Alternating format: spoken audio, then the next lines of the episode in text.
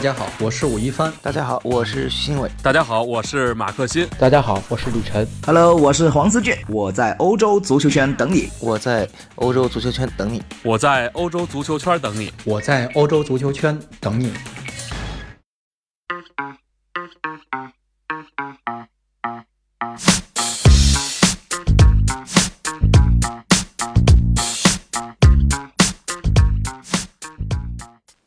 各位球迷，大家好，我是富平。呃，今天我们在我们的公众号群里面看到大家在讨论呃 C 罗的这个转会的一个话题。其实我觉得 这件事情怎么说呢？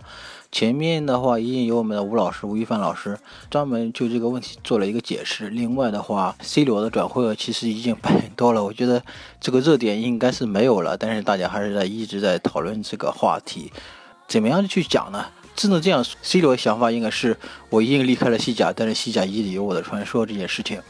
那对于 C 罗的转会，我是这样来看的，我不觉得这件事情有什么特别复杂的事情。整个的过程其实就是一个随着时间的变化，然后时间的一个推移的话，然后慢慢水到渠成一件事情。当年的话，皇马花了八千多万镑。从曼联把 C 罗来引进到皇马的时候，确实是有这种想把 C 罗当头牌这样来培养的，而且 C 罗的话也不负众望，一直是皇马的一个头牌。那随着这个时间的推移的话，皇马的话渐渐就是有一点点的顾虑，因为什么？包括当时引进了卡卡，但是卡卡这个球员的话一直没有踢出他的身价和带有期望值。那后面的话一直会有一个担心，这个担心就是什么？就是说担心 C 罗的话功高震主，然后如果 C 罗发挥的过于优秀的话，一直会呃以这种模式方式来要挟或者说来威胁的皇马呢，在做一些他们不喜欢做的事情。那我们可以看到后随着时间的发展，呃，C 罗每年都会有这样或那样的理由来要求皇马给自己加薪，来向梅西看齐。所以皇马从嗯，一两年以后，觉得其实对呃 C 罗是有一定的担心，或者对 C 罗的话会有一定的戒心来处理这件事情。所以我们看到后面呢，从热刺买过来了贝尔，呃，当时的说法是为了嗯配合 C 罗，然后为了是给 C 罗打下打下手这件事情来去去购买了贝尔。其实我更觉得，呃，是皇马想做一件事情是什么事情呢？就是想。呃，用贝尔的话，一旦 C 罗有一天要离开的话，那贝尔能够直接顶上去。所以后面随着事情的发展，我们可以看到，弗洛伦蒂诺是有意的要求了，呃，后面的主教练来对贝尔做一个倾斜啊。这个事情到了穆里尼奥时代，我们能够看出一个问题，就是穆里尼奥，然后包括当时的佩佩，包括 C 罗和众多球员，他们唯一的一个。呃，经纪人就是门德斯。门德斯在这个是在穆里尼奥时代的话，已经基本上可以说大部分呢掌握了皇马的整个的一个球员了，然后掌掌握了他整个的一个市场。那这对于这个弗洛林纳来说，他是肯定是接受不了的。那如果说你的影响力再有球队这么高的话，那就是一荣俱荣，一损俱荣。你可以拿任何的东西来威胁我，或来去要挟我去做任何事情。所以我们看到后面的话，其实。呃，弗洛林诺的，其实在这段时间对 C 罗或对梅德，或者说对梅德斯的话，已经他的不信任感已经非常非常强了。那我们就可以看到后面呢，呃，当然了，这个门德斯的算盘是打得很精的，可惜的他遇到一个，呃，怎么讲不好掌控的人。这个人的话就是穆里尼奥，穆里尼奥真的是性格的锋芒毕露，然后怼天怼地怼空气。后来不好意思，他。有时候就我发起疯来，我连我自己都打，不断的伤害了，就是说不断的去威胁、去挑衅，然后西甲其他球队，造成了自己球队内部的一个呃对他的。怨声载道，然后造成了最后的话，穆里尼奥的一个黯然下课。在这个过程中下课以后的话，然后，然后整个的一个弗洛里诺趁机的，就其实在想着想就是来削弱门德斯这边对他的影响力。那么我们后面来看到了，到后面的贝胖来当主教练的时候，就就会发生了一个变化。然后这个变化就是说，在贝胖在夏季的一个休息区休息的时间里，贝胖已经给贝尔打了电话，然后确认了他是未来的一个。以他为核心来进行组队的一个过程，然后在这个过程中，我们能够明显的感觉到了弗洛伦蒂诺对 C 罗的不信任，这是非常非常明显的一个一个信号。可惜的是，就是说，呃，一直想把贝尔当太子，可惜贝尔这个人的话，没有一直没有立起来，是一个阿斗。那因为他自己的伤病问题和自己的一个能力问题，这几年一直没有把他，呃，想立他为太子，结果他一直没有立起来的。那后面我们看到，在齐达内上任以后，那一直是以 C 罗，呃，齐达内还是看得非常清的，还是觉得还是能够明白看出来，那个贝尔的是不能够堪当大任的。然后完了，一直是以 C 罗为这个，呃，为核心，然后组队，然后三年能够拿了三个欧冠冠军。然后在去年的夏天，现在说去年夏天啊，齐达内挂印而去以后呢，那 C 罗的话其实也是意兴阑珊了。因为什么的话，因为他觉得很难再遇到像齐达内对我这么信任的一个主教练了。那在这个过程中，我们呢来分析呃弗洛林的心态。弗洛林诺其实在这个过程中呢，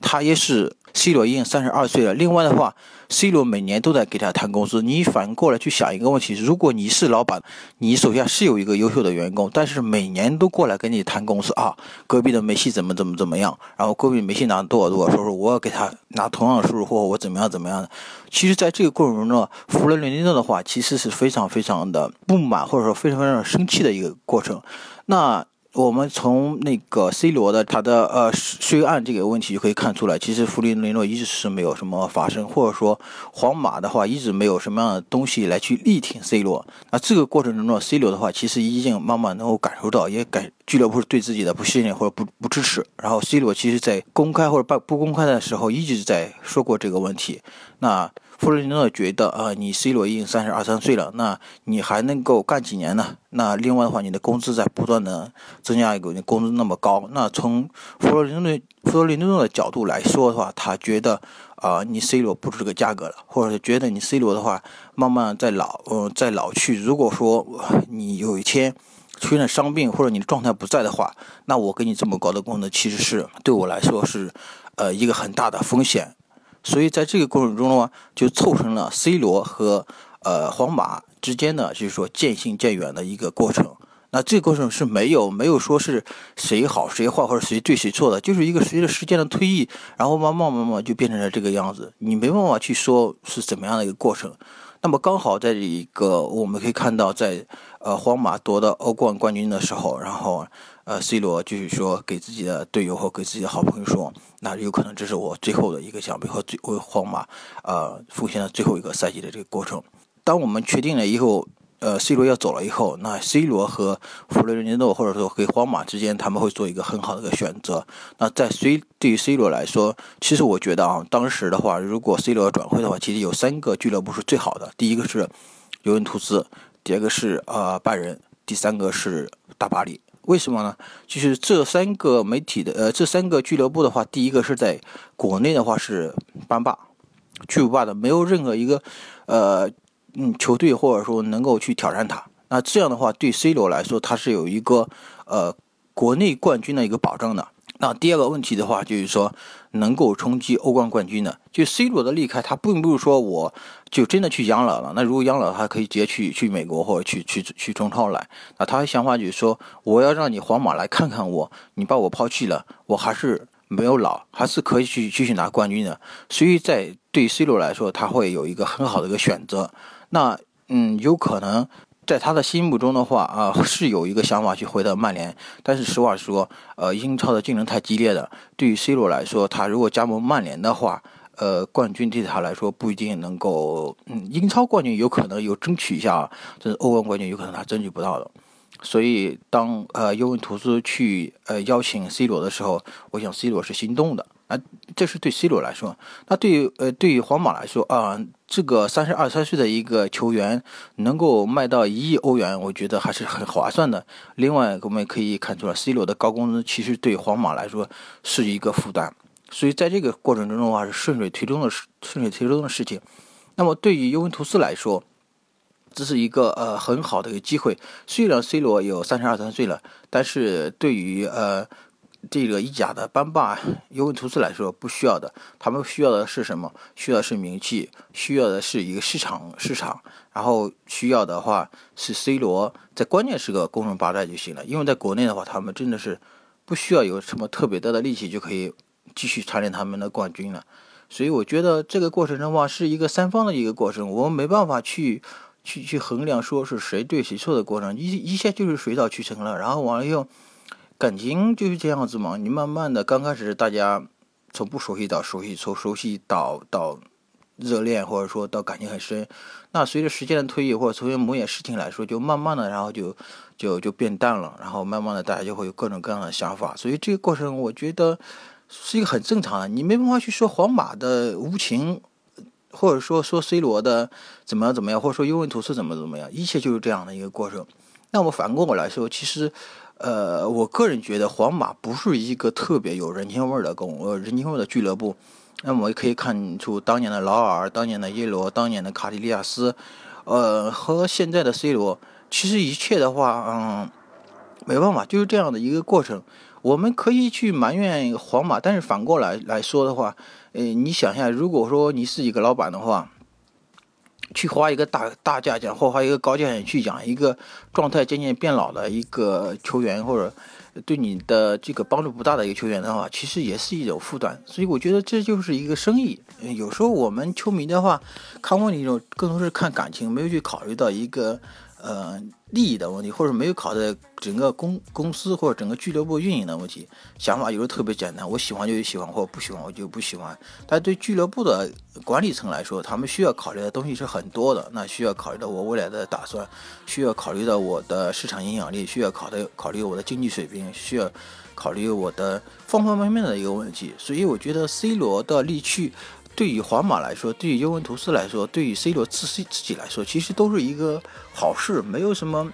特别的说谁对谁错的问题。而且，所以我觉得今天我们讨论这个问题已经没有特别特别多的意义去讨论了。然后，呃，当然有人说这是一个内幕或者不内幕的东西，其实不需要去考虑有什么内幕不内幕的问题。你永远不可能去知道内幕呢，即便是球迷，呃，即便是那个。呃，怎么样？记者他不可能说我就知道所有的内幕的问题，呃，大家都是说以稍微知道一点内幕的东西来去写这个问题，而不是说我真的从头到尾全部都参与。我如果说真的我们要知道内幕的话，有可能比如说有一天，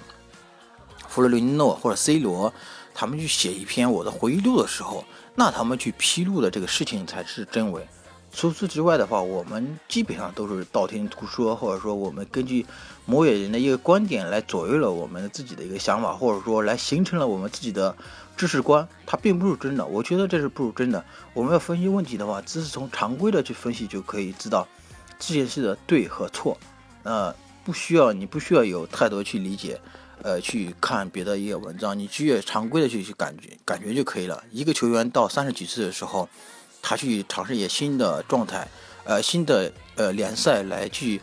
保证他自己的曝光，保证他自己的一个关注度，我觉得是很正常的。那你三十岁多岁了，我去一年一签，或者说我跟你不续约让你转会，其实也是很正常的。这个没有什么谁对谁错啊，这是我今天的一个观点。谢谢大家。